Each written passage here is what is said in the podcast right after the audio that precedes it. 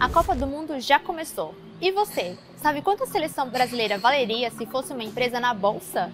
Veja agora no Minuto B3. Preparado para torcer pelo Brasil na Copa do Catar?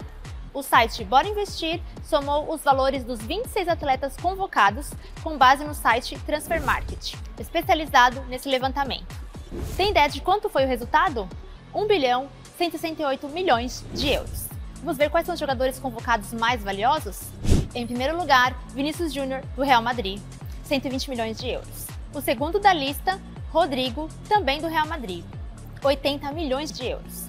Empatados na terceira posição, Neymar, do PSG, Anthony, do Manchester United e Gabriel Jesus, do Arsenal, 75 milhões de euros. Você confere a lista completa dos valores dos 26 jogadores no site borinvestir.com.br. Não se esqueça de seguir a B3 em todas as redes sociais.